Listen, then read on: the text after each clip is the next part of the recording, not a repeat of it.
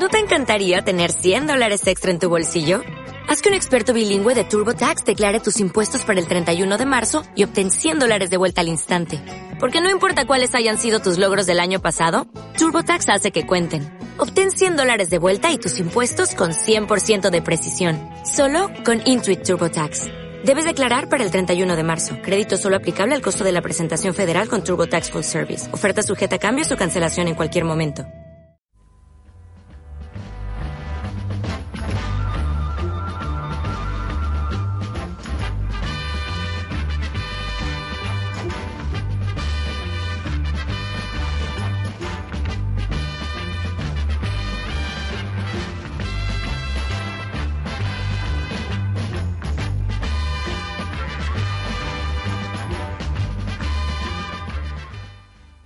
Del filósofo español Juan David García Vaca, que hoy es nuestro invitado, doctor en Filosofía y Letras, catedrático universitario, ha dicho José Gaos que tiene un saber que se extiende desde las lenguas clásicas y las vivas principales hasta las matemáticas y la física más altas y recientes, desde la filosofía y la teología escolástica hasta el resto entero de la historia de la filosofía un sentido de la literatura y el arte frecuentemente incompatible con el talento necesario para llegar a poseer saberes como los acabados de mentar y además el don, el donaire de escribir.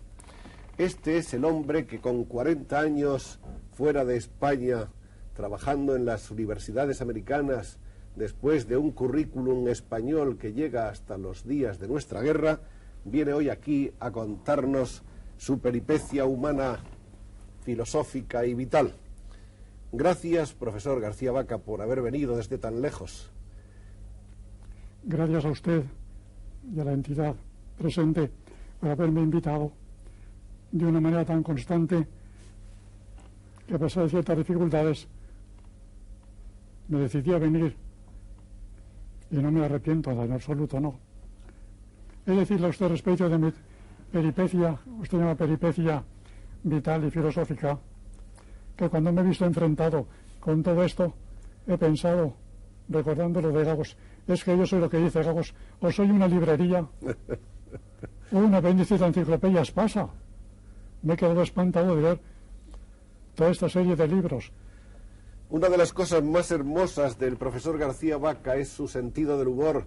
No es de esos filósofos huraños y estrambóticos que nos pintan, que están encerrados en su torre de marfil y que no hablan con la gente. Es un hombre que se expresa con un lenguaje llano, que además tiene una preocupación por el idioma, que maneja por otra parte un lenguaje que en cierto modo parece nacido o alimentado de la propia entraña del pueblo. Usted escribe más que para los filósofos, da la sensación de que es un filósofo para la gente del pueblo.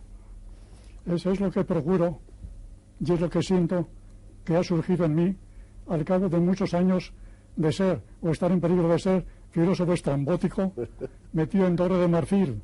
De manera que a pesar de eso, que tal vez ocupe, ¿cómo le diría a usted?, 30 años o 25 de mi existencia vital como filósofo.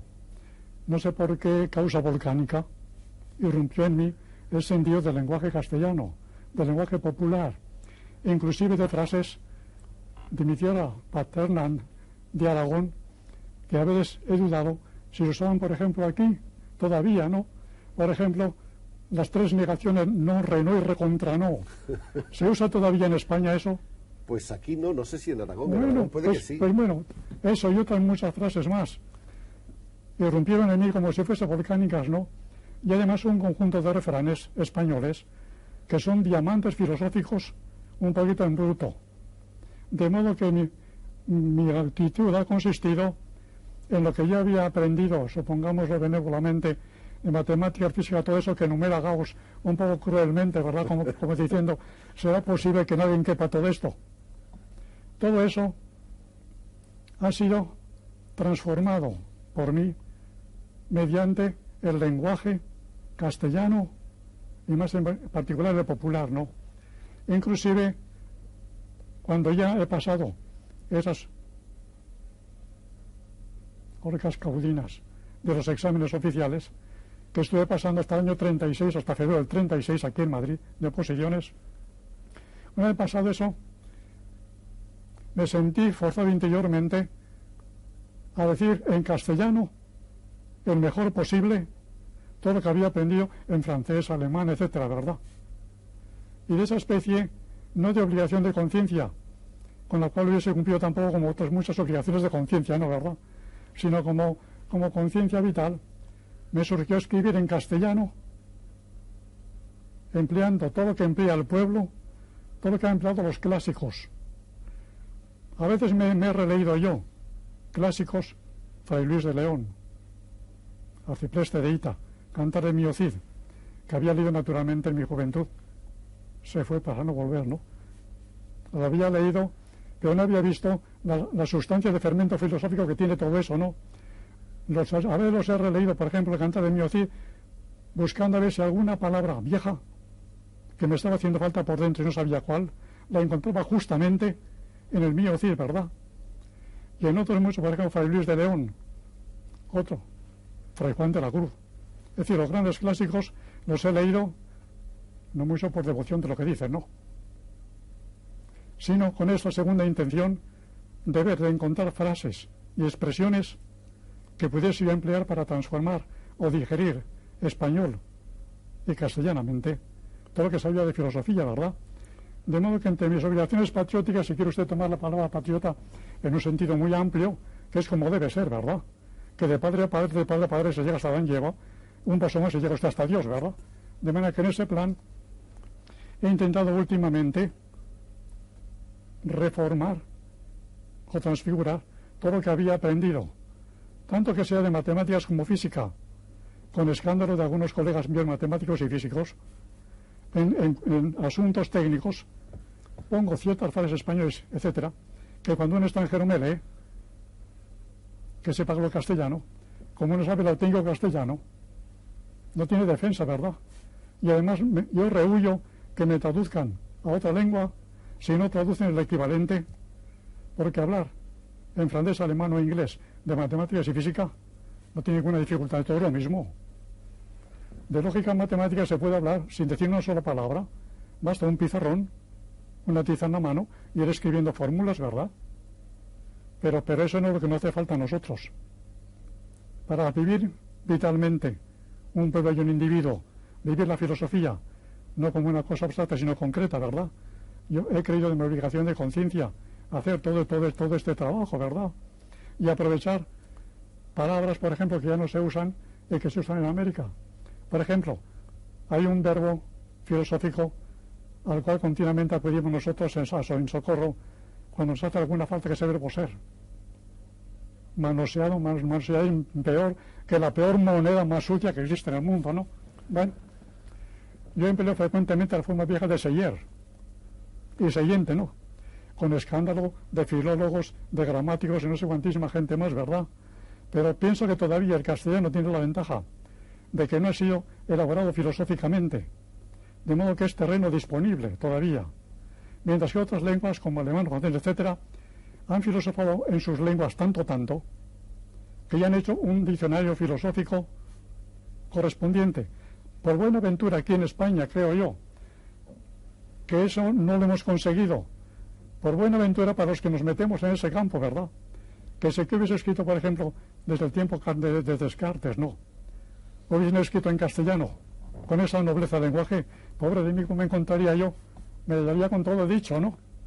Y si, por ejemplo, si hubiese estado escrito aquí en castellano, como por ejemplo Kant o Hegel escribió en alemán en el siglo pasado, si hubiera escrito de filosofía en castellano con semejante altura, yo me encontraría sin haber hecho casi nada de esto, ¿verdad? Por pura vergüenza, ¿verdad? Porque hubiese encontrado ya la terminología tan perfectamente hecha que no tendría que hacer absolutamente nada, ¿verdad? De manera que esto que es históricamente una desventaja, para nosotros es una ventaja, con la condición de que el filósofo, el científico, se sienta obligado, en virtud de conciencia vital, popular, a vivir su castellano, ¿verdad? Porque dos días usted lo sabe muy bien, don Joaquín, que cuando uno escribe en, castellano, así en general, no está inspirándose justamente en el lenguaje castellano, está mirando un poco atrás hacia el inglés. ¿Cómo se diría en alemán? ¿Cómo lo habrán dicho los franceses? Si uno se mete a decir de todos los asuntos de vida, muerte, inmortalidad, Dios, etcétera, mirando siempre cómo lo dijo el señor alemán tal, cómo lo expresó el señor francés tal, cómo el señor inglés. Hemos, terminado, ¿verdad? Esto es imposible que nos, que nos, que nos dé a nosotros instinto ninguno. En España hubo, como usted sabe perfectamente bien, una época maravillosa que se llama la Edad de Oro, en la cual la teología la vivía desde el pueblo hasta arriba. El lenguaje teológico lo entendía desde el pueblo hasta arriba, ¿no? El lenguaje teatral lo entendía todo el mundo, sobre cualquier asunto, desde abajo hasta arriba, ¿verdad? Y se escribió todo en un castellano maravilloso de aquel tiempo, ¿no? Ahora nos hemos encontrado con todo lo contrario.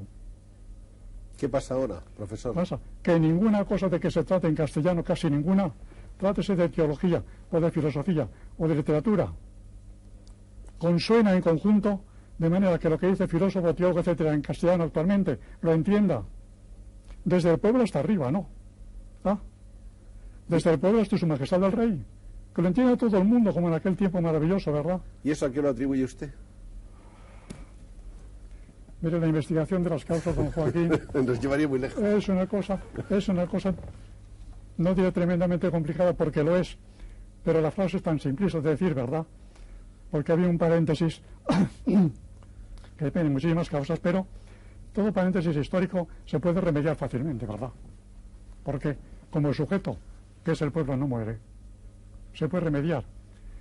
Yo creo que el remedio es este, que si quiere usted humildemente, volvamos filósofos, teólogos, matemáticos y físicos a leer Fray Luis de León, el arcipreste de Ita, el cantante del mío Cid, etcétera, la gran literatura española, en prosa y en verso, con la conciencia de que eso va a hacer que reformemos nuestro lenguaje para que se haga una uniformidad de ambiente en todos estos órdenes, desde el pueblo hasta, hasta las supremas autoridades, ¿verdad? Como dichosamente y ejemplarmente en España sucedió en la época de oro. Esa ha sido mi impresión. Pero, don Joaquín, eso es una impresión y una obligación mía que me surgió como obligación de conciencia cuando yo tenía casi 60 años, ¿no? Hasta entonces los he empleado en toda esta especie de estantería, de la cual, si yo fuese sincero, escogería Invitación a filosofar según espiritualidad de Antonio Machado. ¿Escogería usted este por de entre ese, todos ese corresponde a esto. Este es su libro. Ese corresponde a esto. Ese corresponde a toda la filosofía, inclusive la matemática y la física moderna, dichos en castellano, aprovechándome de diamantes literarios y filosóficos que son frases o versos de Antonio Machado. ¿Eh? De, todo, de todo, de todo lo demás. Puede ser que sea otra introducción literaria a la filosofía. Ese es un, es un trabajo muy interesante porque ahí establece usted unas ciertas relaciones entre la literatura y la filosofía. ahí, comienza. Eso fue escrito en México el año 44. Pues parece de lo más revolucionario y de lo más entonces ya, entonces ya comenzaba en mí el remordimiento de eso, ¿verdad? Y además comenzaba en una tierra, México es admirable, en este aspecto de, dar reacciones internas no previstas. Es un lugar maravilloso, ¿verdad? Aparte, Sí, día a día. Es decir, yo no, sabría qué otro de toda esta hilera, posiblemente los ensayos publicados en España y el pequeño libro de la esencia de la poesía, traducción de Heidegger, pero con comentarios míos más largos respecto de él, corresponden a esta actitud, ¿verdad? Todo, todo lo demás son, si quiere usted, pecados de mi vida pasada española.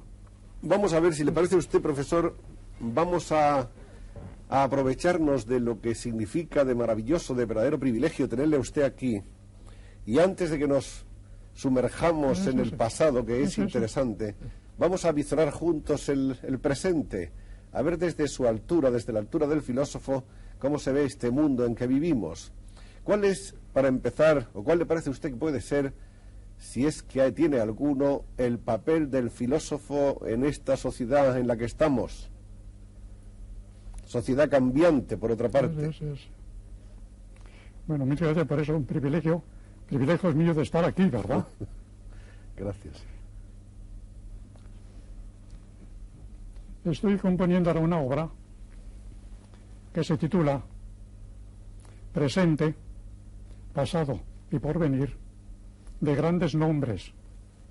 Y los grandes nombres son mitología, teología, filosofía, ciencia y técnica. Entonces, la pregunta suya incluye mitología, teología y filosofía, que son del pasado. De modo que en rigor de la palabra, el mismo título indica que filosofía está pasada de moda histórica, ¿no? Si nos preguntamos cuánto de mitología queda modernamente, de mitología sentida y vivida, de eso puede que, que quede una millonésima de gramo, ¿no? Por decirlo físicamente, ¿no? De lo que queda actualmente de teología, fuera de donde se estudia por obligación de conciencia, con manualitos y textos que yo he padecido durante muchos años, ¿no? Y que, porque Dios es grande, o digo yo un poco irreverentemente, porque Alá es grande, pues me he librado. La teología que queda sinceramente actual, en actualidad. No digamos que queda tampoco como mitología, pero queda a lo mejor una millonésima de gramo. Bueno, de filosofía, que es la heredera de todo eso, por una evolución que yo explico largamente, todavía queda un poquito más. Pero ¿cuánto quedará cuando la ciencia moderna haya invadido, como está invadido todos los campos? ¿Y qué quedará de mitología, teología y filosofía cuando la técnica haya conquistado todo eso? Es el asunto de profecía, don Joaquín, de una profecía para la cual, naturalmente como no es profecía teológica, haría falta una especie de profeta del Nuevo Testamento, ¿no? Es decir, yo no me atrevo a eso. Yo simplemente en esa obra, en que estudia el presente y el porvenir de esos grandes nombres, estudio largamente el presente, en el sentido de que son de, de todo eso lo que actualmente está influyendo en nosotros, ¿verdad? Y todo lo que, todo lo que tiene que pasar a un museo ideológico. La mayoría de, la, de filosofía, de teología, etcétera, sin culpa mía, ha pasado ya a museo ideológico. O sea, ha pasado a historia de la filosofía, que es lo que yo he escrito en esos dos volúmenes de historia de la filosofía. Todo eso ha pasado a la historia. Eso ha pasado a la historia estos dos enormes volúmenes. Lecciones de historia de la filosofía. Este Entonces comienza, segundo y ahí está como, como en nuestros tiempos, la preocupación constante son física atómica, que al menor descuido nos convertirá en fantasmas, ¿no? Y segundo, la economía, que también al menor descuido nos convertirá en pordioseros frase espeluznante. Bueno, todo, todo, eso está incluido en esos dos volúmenes, sí. que es el pasado, ¿verdad? A veces se me ha dicho que comienza con Demócrito, que fue el que le acudió. Es la madre de todos esos corderos de física atómica, ¿no? Y termina con Marx, que es la economía y sociología en grande, ¿verdad? Ah, parece como si yo terminase con Marx. Pero claro, yo no voy a responder constantemente a quien me interpreta como le da la gana, porque reconozco que cada uno puede interpretarme como le da la gana. Si el Antiguo y Nuevo Testamento es objeto de reinterpretaciones, cuanto más un señor desgraciado que se llama Juan David García Vaca, ¿verdad? Pero entonces, en vez de refutar, pienso que más importante es todo, no. Pasado, presente y porvenir, de grandes nombres, ¿no? Mitología, teología, filosofía, ciencia. Eso, ¿qué es, lo, qué es lo que tenemos presente entre nosotros, no, verdad? Y segundo, ¿qué es lo que podemos prevenir para el futuro? Que no es en forma de profecía, no. Es en una forma, si quiere usted, don Joaquín, un poquito más sutil y menos pretenciosa. Cuando estoy yo al presente de todo eso, lo que hago es seleccionar de todos los sistemas, sea filosófico, matemático, físico, lo que llamo instrumentario porque los instrumentos están siempre disponibles para otra cosa, no. Mientras que un sistema filosófico, cuanto más viene al barbeo, ya no está disponible. O se mete uno dentro y lo acepta plenamente, como domo, como credo, ya no sale de ahí. Pero ya no está disponible. Pero es que en todos estos sistemas, aunque ellos no lo crean, sea teología, filosofía o ciencia, etc., hay un conjunto de instrumentos que son neutrales respecto de la interpretación de manera que este intentado en el porvenir no profetizar lo que va a pasar, cómo será el mundo en el año 2001, sino proporcionar a los pensadores un conjunto de instrumentos disponibles para las tareas que se les presenten a ellos. Si quiere usted, un poquito con aspiraciones más que políticas. Yo no espero dar al político ninguna solución de ningún problema, no. Primero porque yo no la sé, ¿verdad? Pero sí que aspiro a darle un conjunto de instrumentos de pensar, un conjunto de instrumentos para expresarse, un conjunto de instrumentos para proyectar alguna empresa que él tenga entre ojos o en las entreceras del corazón, ¿verdad? De modo que quien emplee esa obra, cuando salga, no verá que yo no me escriba ningún sistema de ninguna especie, no. Sino que pongo a disposición de quien sea, sea filósofo, teólogo, los que queden o queden todavía, o político o economista, un conjunto de instrumentos mentales de expresión de ellos que ellos puedan aprovechar, como uno aprovecha las grúas para el edificio que les dé la gana, o la máquina de escribir para escribir desde una de carta de amor hasta una novela magnífica, ¿verdad? Porque si yo pretendiese otra vez implantar un sistema filosófico o teológico, estaríamos en las mismas. Por cierto, que hablando de esa decadencia de la teología y de la filosofía a que usted se ha estado refiriendo ampliamente, eso me recuerda a una anécdota que usted ha contado alguna vez de un profesor suyo que tuvo usted en Salamanca. Una anécdota que se refería precisamente a, la mudanza de los oh. tiempos en cuanto a la estimación de unas o de otras materias, ¿no? Oiga, don Joaquín, yo no respondo si esa, si esa anécdota, eso no es histórica, no. Porque yo la he recibido a través de varias lenguas, no. Lenguas de españoles, naturalmente, con su punta de murmurante y de malicia, ¿verdad? Pero bueno, como es una anécdota que tiene su valor simbólico o educativo, la voy a decir brevemente.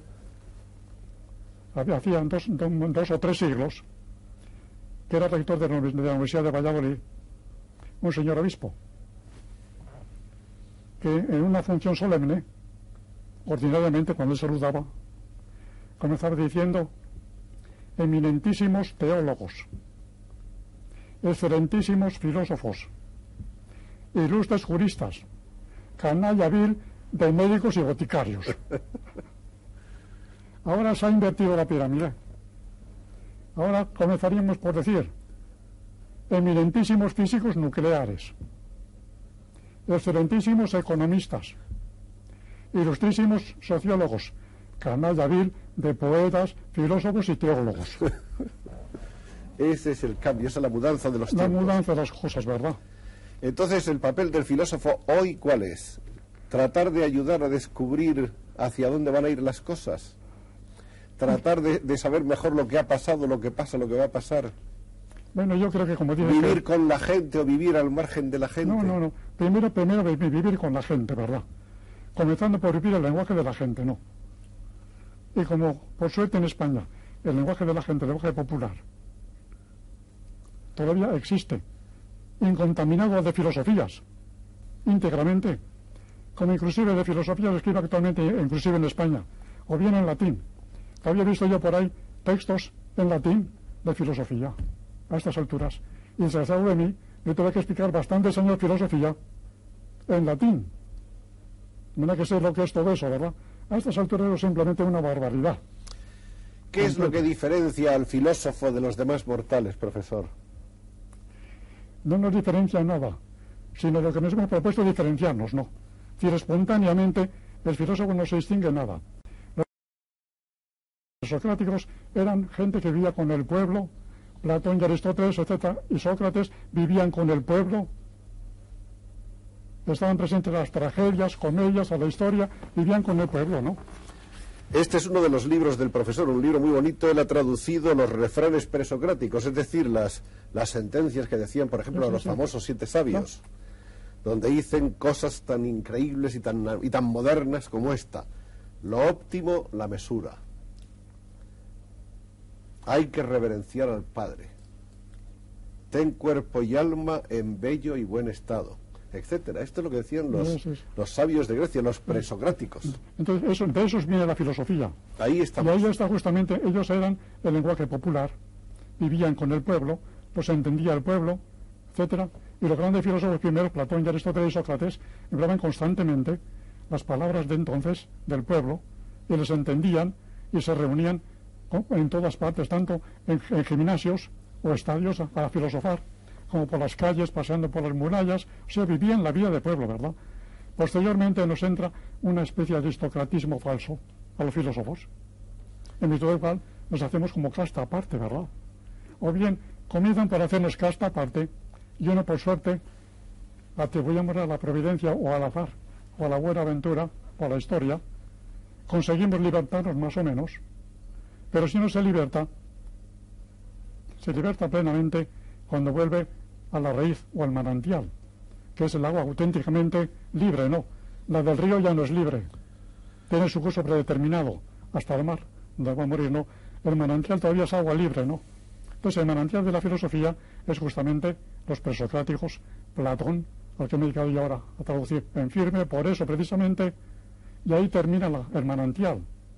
Todo lo que viene a continuación de estos 25 siglos es prácticamente agua encaminada ya hacia una cierta finalidad. Como en España le decía a usted que por suerte no está en conjunto la filosofía, no ha llegado a un acto a una especie de lenguaje esotérico. Podemos muy bien volver, no a Sócrates o a Platón, etcétera, no, con que volviésemos a la época de oro, a releer Fray Juan de la Cruz, Fray Luis de León, Fray Luis de Granada, Marón de Chaire, López de Vega, etcétera, todo eso, ¿verdad? Y cuando usted se queda en Machado y en Juan de Mairena es porque ahí está acumulada toda la sabiduría anterior. Eso, la faena mía me la simplificó maravillosamente Antonio Machado. Yo a él lo adoro, ¿verdad? Usted es machadiano más que un amuniano. No, tiene cosas que son verdaderos diamantes, no. Así como en está que un diamante en estado natural emigre a Amsterdam otra parte en que lo arreglen. Yo no tenía más virtud que decir una especie ciertas frases. He descubierto que eran verdaderos diamantes, ¿no?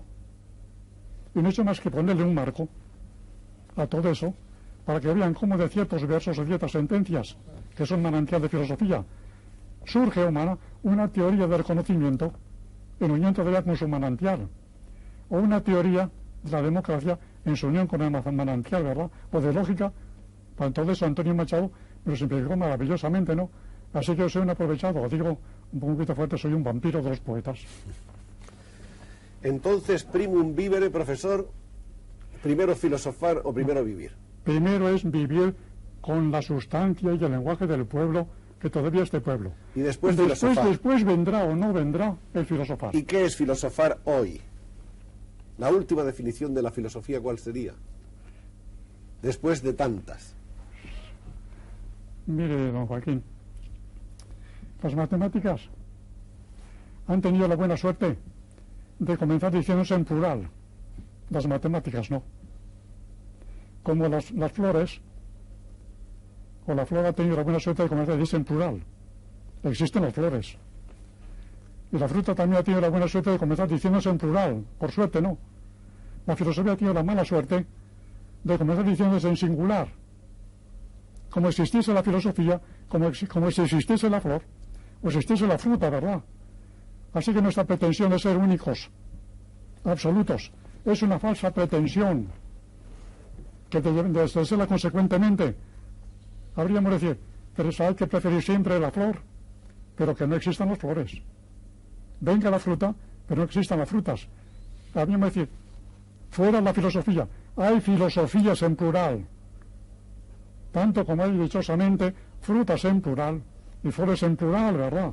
Y la filosofía, la filosofía de esta hora, de este tiempo. Es, es simplemente de poner esa pretensión ultra aristocrática de singularidad, de abstracto supremo, y resumergirse humildemente en el universo de las flores que son en plural, de las frutas que son en plural, de las costumbres que son en plural, de lenguaje que son en plural, ¿verdad? Ahora, yo no soy quien para predicar a los filósofos que piensan que la filosofía, la suya de cada uno, es el único singular posible y los demás están recondenados ya a nada. Yo no soy quien para predicarlo, a no ser por el ejemplo que le diciendo a usted, ¿verdad? De, digan de mí lo que dije, ¿eh? que naturalmente me importa muy poco. No cualquiera mi edad, ¿qué me va a importar semejantes cosas? Bueno, pero ilustre profesor, vamos a ver si hacemos, siguiendo el lenguaje popular que usted cultiva tanto, Vamos a ver si nos ceñimos en corto y por derecho al toro de la actualidad. Bueno, Yo quisiera que usted nos diga algunas cosas de las que la gente de hoy y, tiene curiosidad por saber y dudas. Por ejemplo, ¿cómo sería hoy la filosofía de la libertad? la filosofía de la filosofía de la libertad. Si usted plantea que se entiende por libertad y usted acude al plural real de filosofías, está perdido. Porque hay 40 opiniones sobre lo Pues, que debe ser la sí, libertad. sí, ¿por qué? Porque está perdido porque cada uno tiene una especie de libertad entendida a su manera, ¿verdad? Como es completamente inoperante eso de discutir con nadie.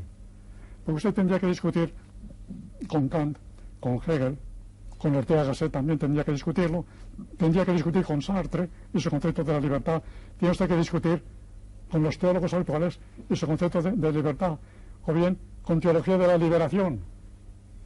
Yo no puedo echarme encima tantos toros y tan grandes, Pero según usted, pero yo voy a hacer, yo, yo voy a hacer exactamente lo que decía usted, don Joaquín, es revertir todos estos problemas a su manantial.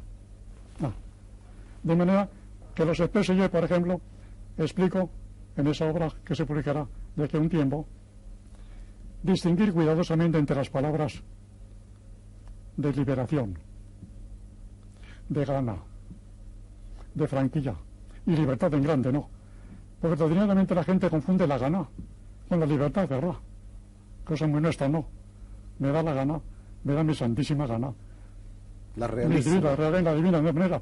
Bueno, la gana, la gana es el fundamento de la- real de la libertad. No, nada de eso que la libertad se funda en el entendimiento, no, no. Que la teoría escolástica vieja, que la voluntad es una secuela del entendimiento, no, no, no. Ya son patrañas, ya son patrañas simplemente. Lo auténticamente lo que mueve todo es la gana. La gran palabra española, la gana. O lo que deja de moverlo, no es que sea verdadero o falso lo que uno deja, no. Es la desgana simplemente. Y por desgana podemos dejar caer, por ejemplo, la democracia. No porque sea un, sistema falso, político, no. O porque sea verdadero, no. Simplemente porque no nos da la gana, ¿verdad?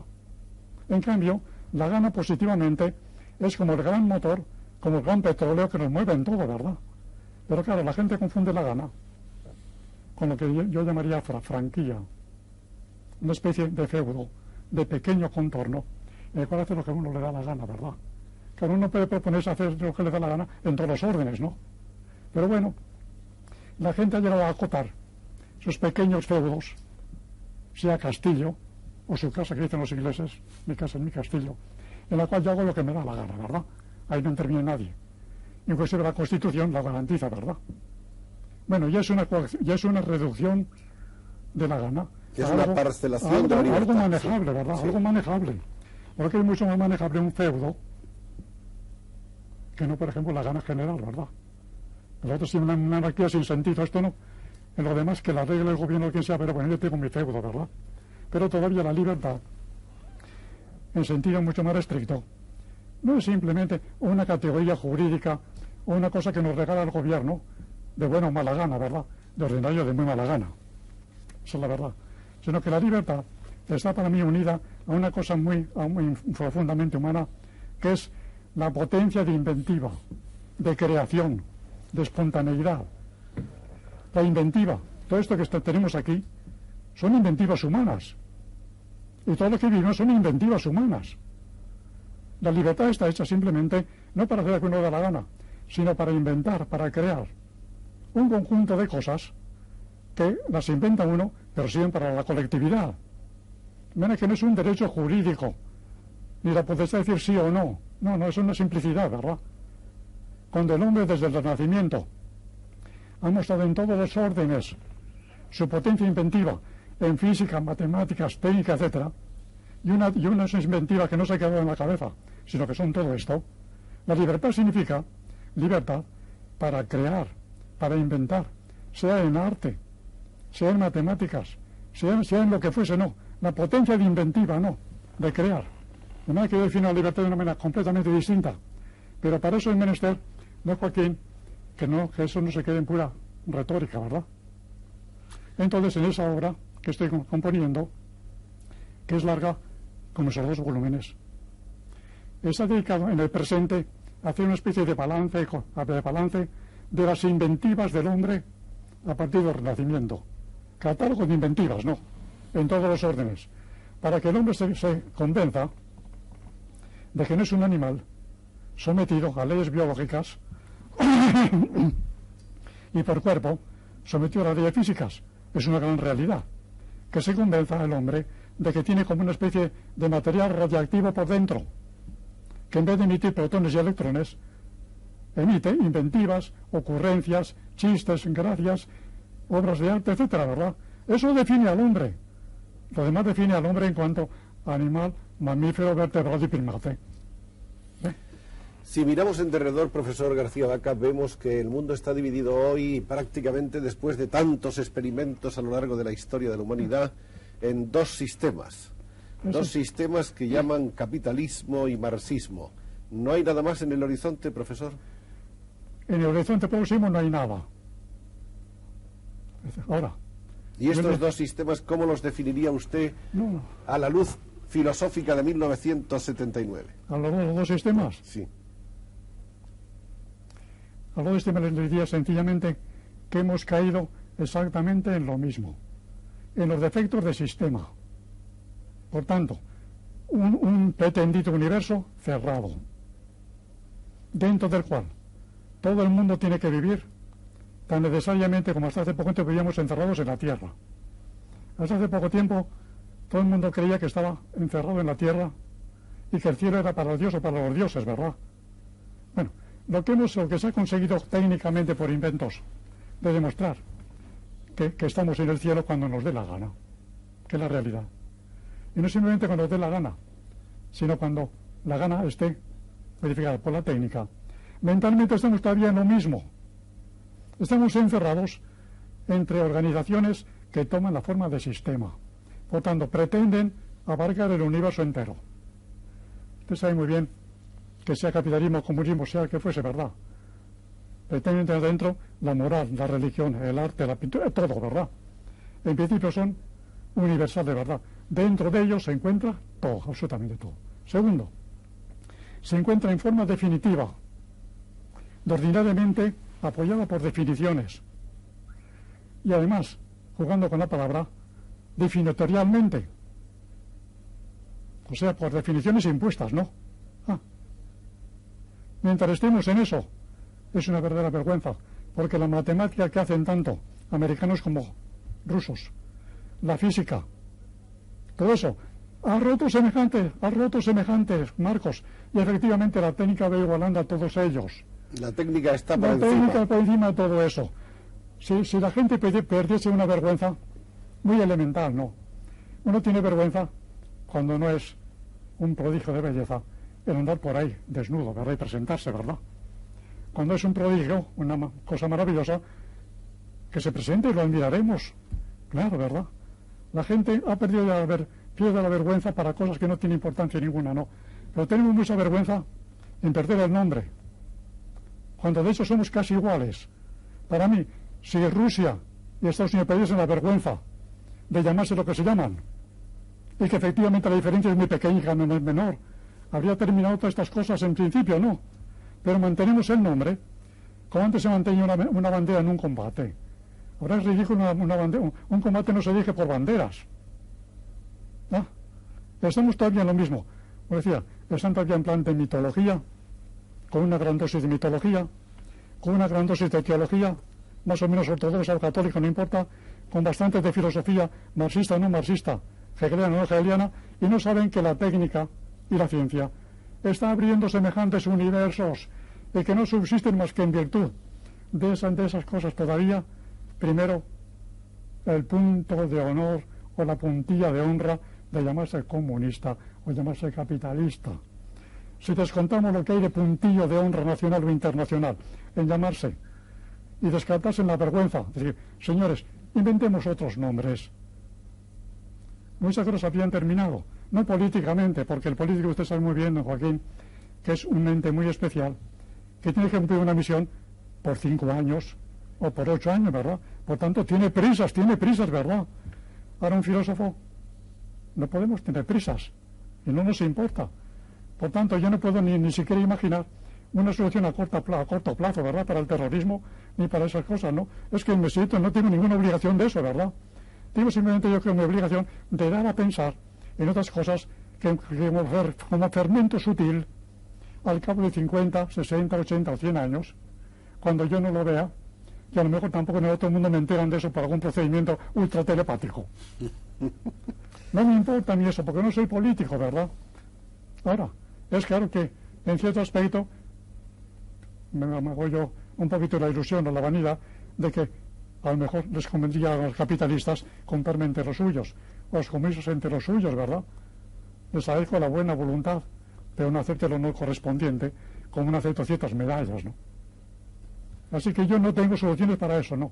Y en la de salir precisamente no aspiro a dar consejos políticos a nadie. Simplemente proporcionarles instrumentos para que piensen que el pensamiento es, como decía Hegel, lo más subversivo que hay y lo más corrosivo que hay a largo plazo. Como el largo plazo, o el largo me lo fiáis, no vale de los políticos. Pero yo pienso que sí vale de los filósofos, que queremos ser filósofos a la altura del, del tiempo. Ahora, yo no sé cómo renunciar al título de filósofo. ¿Ante quién renuncio yo? No, yo creo que ya es un poco tarde, ¿no? ¿Sí? Es un poco tarde. Es un poco tarde. Son 77 años de estar en el negocio. Ay, profesor, podríamos seguir horas, años enteros hablando con usted, pero me tiene usted que perdonar, pero yo tengo que contarles a nuestros amables espectadores algunas cosas de su vida. Vamos a decirles que si repasamos un poco su bibliografía después de esta conversación, que creo que es una introducción fenomenal hacia, hacia su personalidad, además de desparramar la mirada sobre estos libros, se confirma, se confirma que hay realmente una amplitud, un abanico, un compás abierto hacia la curiosidad en todos los campos, en el campo de las matemáticas, de la poética, de la literatura, en el campo de la ciencia, en todo, aquí está todo. Yo diría que además a eso hay que añadir las traducciones, las antologías, las ediciones preparadas por usted, los cursos que ha dictado, las conferencias, los artículos, lo cual da idea de la magnitud de una obra impresionante.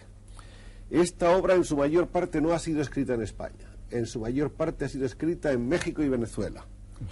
La emigración de la guerra civil constituye, como ya es un tópico, uno de los fenómenos más importantes de nuestra historia, y usted formaba parte de esa lista que se completa con nombres como Américo Castro, Claudio Sánchez Albornoz, Salvador de Madariaga, Rafael Altamira, Pedro Bosch Gimpera, Vicente Llorens, Recasén Siches, Jiménez de Asúa, Francisco Ayala, Gabriel Franco o Luis Araquistain, entre otros pensadores y ensayistas.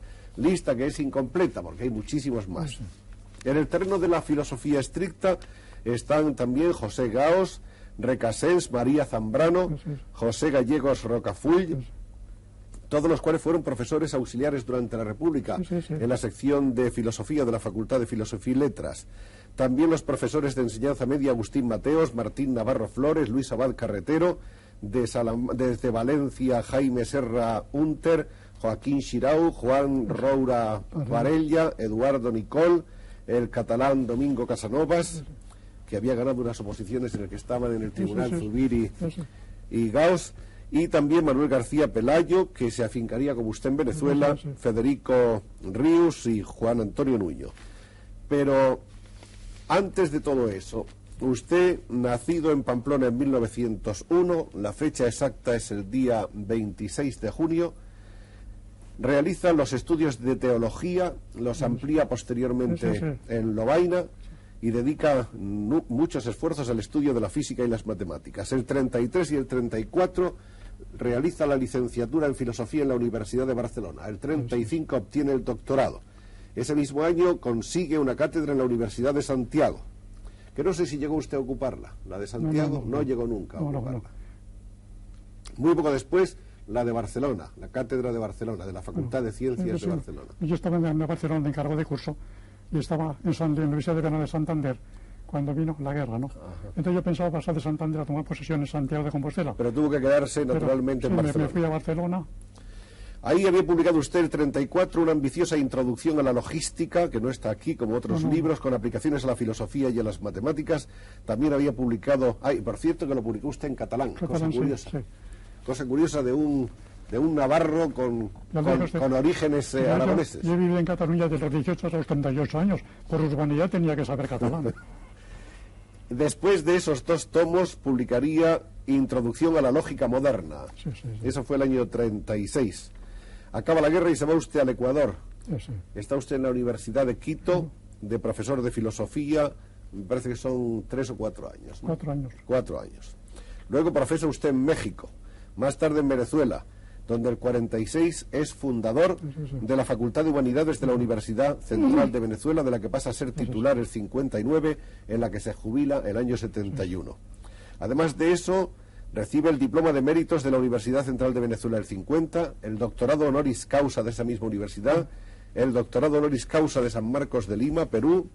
Es usted profesor del Pedagógico de Caracas del 47 al 62, decano de la Facultad de Humanidades del 59 al 60 director del Instituto de Filosofía del, 59 al 71, miembro de la Sociedad Matemática Española desde el 33, de la Sociedad Matemática Mexicana desde el 43, miembro del Colegio de México desde el 42 al 47, que fue la gran institución que dio cabida uh. a la actividad realmente ejemplar de la, de la inmigración española miembro correspondiente de numerosas academias, la de Ciencias de Caracas, la de Historia de Caracas, la de la, Hispanic Society de Washington, el Instituto de Cultura Americana de Bolivia, el Centro de Estudios Humanísticos de Nuevo León, Monterrey, Instituto Brasileño de Filosofía, Sociedad de Filosofía Alemana.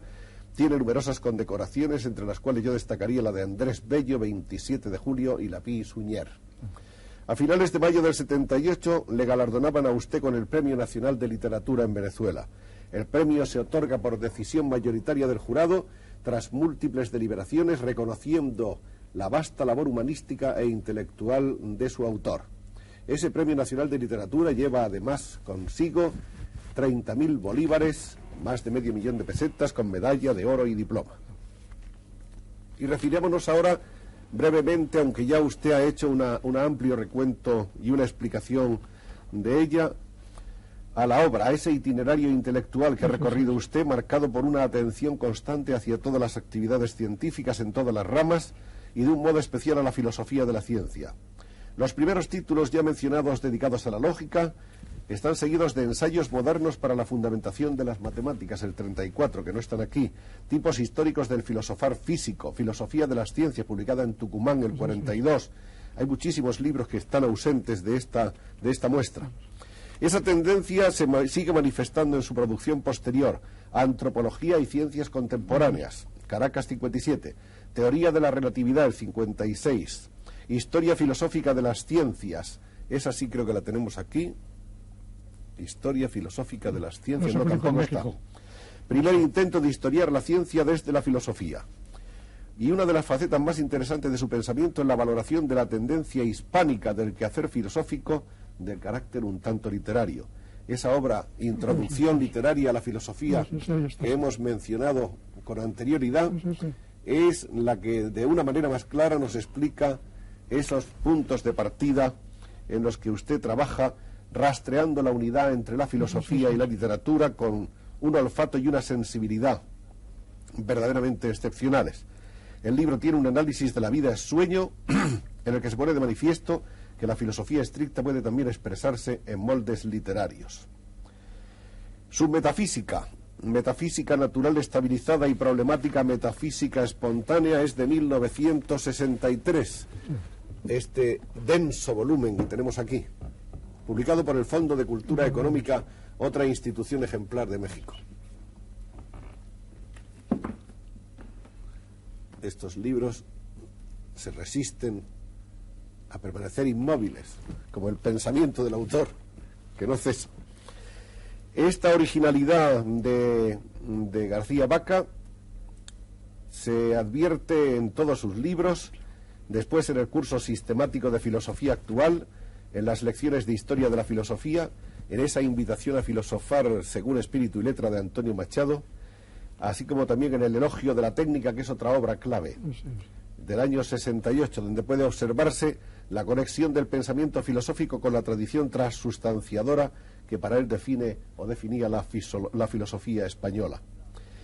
Esta originalidad, que habría que basar en su carácter espontáneo y natural, es decir, no de elucubración, sino de actividad, conduce al filósofo a una especial concepción de la historia humana como un conjunto de modos de ser, de comportarse y de pensar dotados de un sentido que se diluye en mera significación y luego comunica, pero no desaparece totalmente, pues cada una de las culturas en que puede dividirse la historia de la humanidad asume su propio sentido. Otros libros son Humanismo teórico, práctico y positivo según Marx, que lo tiene usted ahí justamente a su lado. Segunda edición esa. Esta es la segunda edición también del Fondo de Cultura Económica. en, en México. aquí en España. ¿eh? Ahora está publicado en España. En España, empresa. Hay otro libro junto a este también reciente que se llama Cosas y Personas.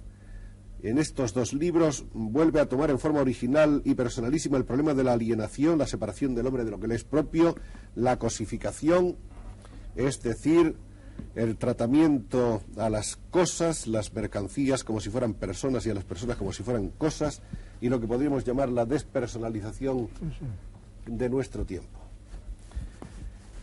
Las vías de la humanización, afirma García Vaca, pasa por la transustanciación del comunismo, del mismo modo que el humanismo teórico fue una transustanciación de la religión y el humanismo práctico la transustanciación de la propiedad privada. ¿Qué encuentra usted rastreando en los textos del joven Marx?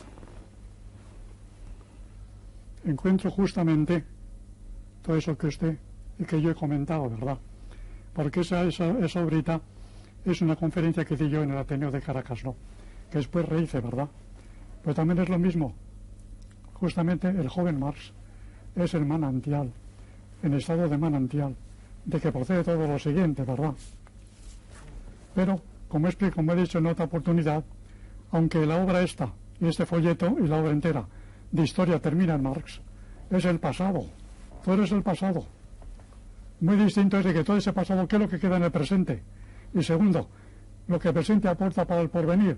De manera que tanto esa, pequeña, esa conferencia como el volumen grande están en el mismo tónica. Todo eso pertenece al pasado. Este es un hermoso libro, está publicado por Ediciones Península. Sí. Se llama Ensayos, con un prólogo muy lúcido de Florentino Martino. Sí. En estos ensayos el profesor García Vaca se asoma a una pluralidad de temas igualmente varia y fascinante. Sí, sí. Y entre otras cosas hay también aquí una cita de Marx. Usted estudia aquí una, una definición de la democracia hecha por Carlos Marx. Sí, sí, sí. Este es otro libro del que no hemos hablado, Helderlin y la esencia de la poesía, traducido Sí, y comentado por el profesor García Vaca. Está allí la poética de Aristóteles. Otro libro que él llama autobiografía, es un libro originalísimo también, es Los clásicos griegos de Miranda, que es una cosa que yo creo que valdría la pena que usted explicara un poco cuál ha sido su, su sistema en este libro. Bueno, Miranda, en sus viajes por Europa, fue comprando con muy gran sentido estético y literario ediciones de clásicos griegos, ediciones viejas de aquellos tiempos, ¿no? Tienen eh, toda, toda esa, esa colección grandísima de clásicos griegos en ediciones mar- maravillosas. La legó, la Miranda a la Universidad de Caracas. Y se conserva en Caracas, ¿no? Entonces, en un tiempo en que yo estuve en la Biblioteca Nacional, tratando de, clasificar un poco las obras en lenguaje latino que se conservaban. Y segundo vi las obras de clásicos griegos que era legado de Marx.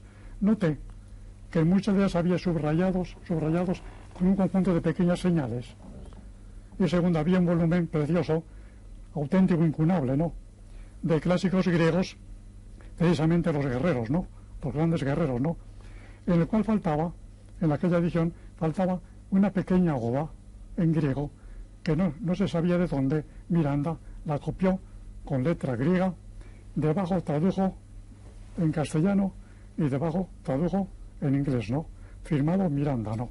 Con la letra auténtica de él. Con esa clave fui yo releyendo los, volúmenes y viendo lo que subrayaba, ¿no? Reunido todo lo que ha subrayado Miranda, hay un conjunto de sentencias sobre política, sobre economía, sobre guerra, sobre moral, sobre patria, sobre libertad, sobre arte, que es una verdadera antología hecha por Miranda de una manera indirecta y originalísima, que no se la pensó, ¿verdad? Porque él que había estudiado griego en Caracas, de joven, ¿no? Mientras estuvo en la cárcel, el marqués de Sotele le dio lecciones de griego, ¿no? Y todavía en, algunas obras al pie pone la conjugación griega correspondiente, ¿no? Entonces ahí en ese volumen se ha reproducido fotográficamente grandes páginas de los clásicos que él consiguió.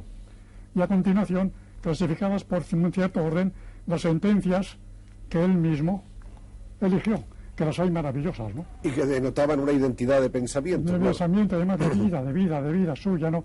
Hay confesiones vitales suyas que son una maravilla. Por ejemplo, voy a citar una, para que no estemos tan en serio, ¿no? ¿Verdad?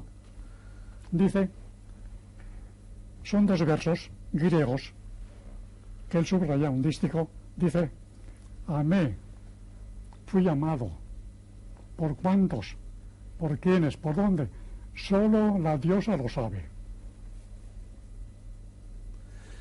Profesor García Vaca, yo creo que nos ha dado usted una hora admirable de asomarnos a, a una vida tan importante, a una obra tan vasta, a unos conocimientos tan, tan plurales y sobre todo nos ha hecho usted entender un poco mejor las cosas que pasan alrededor.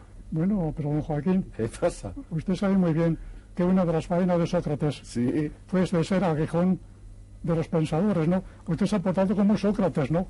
Me ha hecho a mí responder, responder, responder, responder, ¿verdad? Usted es Porque el filósofo. aguijón.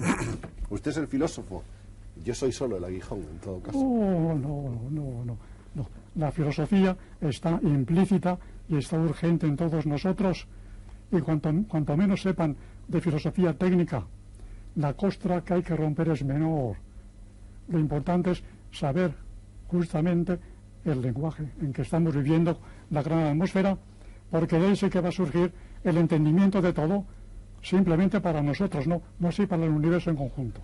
Y por decirlo con una frase de las que ha cogido del, del habla popular y la usa mucho en sus libros el profesor García Vaca, lo demás son cuentos. No son cuentos. Muchas gracias, profesor. Don Joaquín, también muchísimas gracias, Gracias a usted. Mil gracias.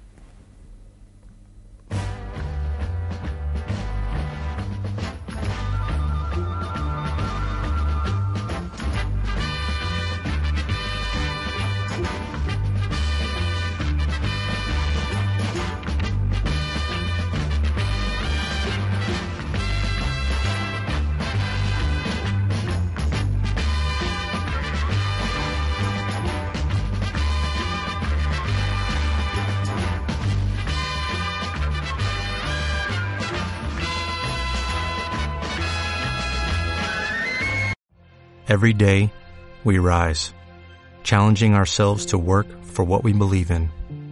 At U.S. Border Patrol, protecting our borders is more than a job, it's a calling. Agents answer the call, working together to keep our country and communities safe. If you're ready for a new mission, join U.S. Border Patrol and go beyond. Learn more at cbp.gov/careers.